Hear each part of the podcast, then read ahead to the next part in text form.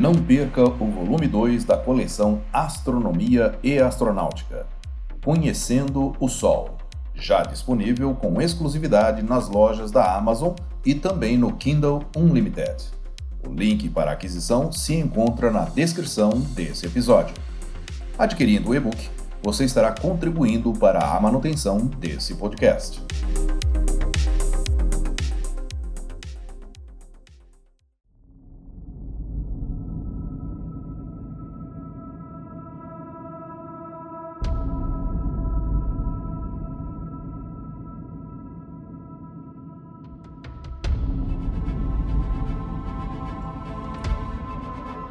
Entre outros objetos de interesse nos meses de outubro e novembro, destacam-se as nuvens de Magalhães, duas galáxias anãs que são satélites de nossa própria galáxia.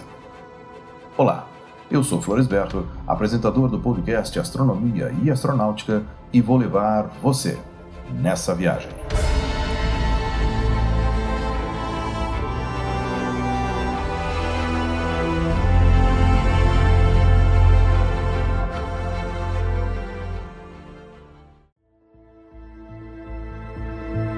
Nos meses de outubro e novembro, duas estrelas de primeira magnitude estão próximas ao zênite. São elas Achernar, Alpha Eridani, e Fomalhaut, Alpha Piscis Austrini. Perto do horizonte estão as mais brilhantes constelações: Órion, Touro, Sagitário e Escorpião, Carina ou Quilha e Pupis ou Popa. A Via Láctea se espalha como uma névoa leitosa ao longo do horizonte oeste e as nuvens de Magalhães, que são as nebulosas mais notáveis do céu, estão nas constelações de Tucano, Hidra e Dourado, perto do meridiano entre o Polo Sul e o Zênite. A sudoeste veremos a constelação de Pavão. Sua estrela principal é a chamada Olho do Pavão, assim denominada por Edmund Halley. A maior parte dos objetos dessa constelação é de difícil observação.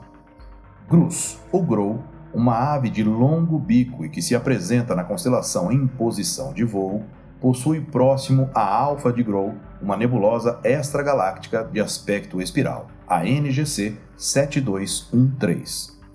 No alinhamento de Gama de Grou e Beta de Grou, vamos encontrar dois pares visíveis à vista desarmada, Mu de Grou e Delta de Grou. Próximo ao zênite, vemos a constelação de Piscis Australis, o peixe austral, fácil de identificar pela estrela de primeira magnitude e coloração branca, Fomalhaut, Alfa de Piscis Australis, distante de nós 23 anos-luz. A estrela, que foi utilizada como orientação pelos navegantes, hoje serve de ponto de referência para os astronautas em suas viagens ao espaço. O objeto mais notável deste agrupamento é a binária beta do peixe austral, que tem um companheiro azulado de sétima magnitude a cerca de 30 segundos de arco da estrela principal de quarta magnitude. Nestes meses, podemos ver a mais extensa de todas as constelações, Eridanos, o Rio, que se estende desde o meridiano até o horizonte leste.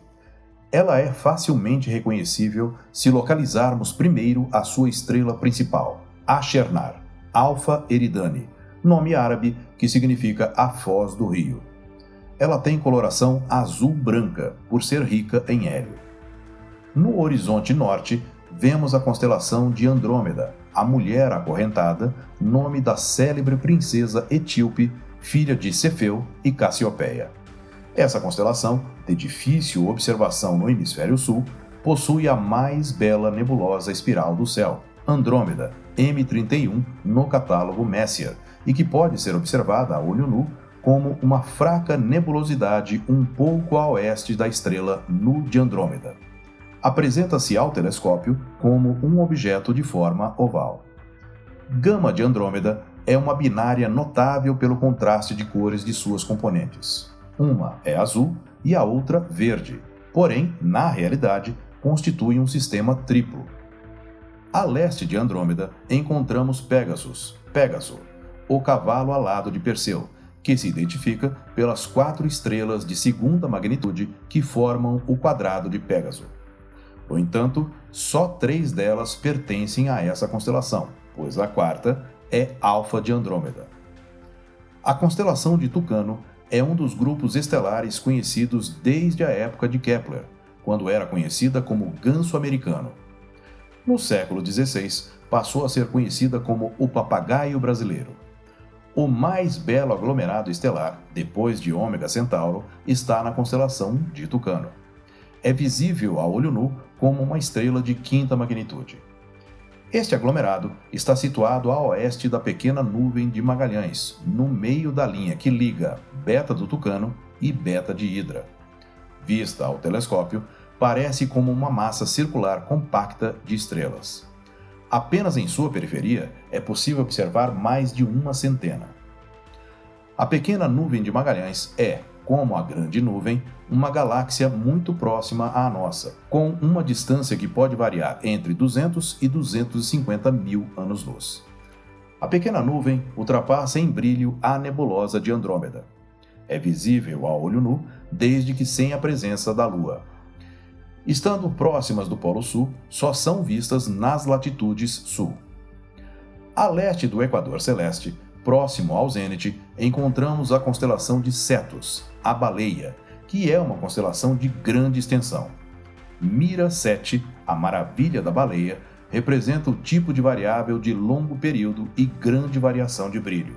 Vai da segunda à décima magnitude num período de aproximadamente 330 dias. A maravilha da baleia é uma supergigante fria com uma temperatura superficial máxima de 2.600 graus Celsius.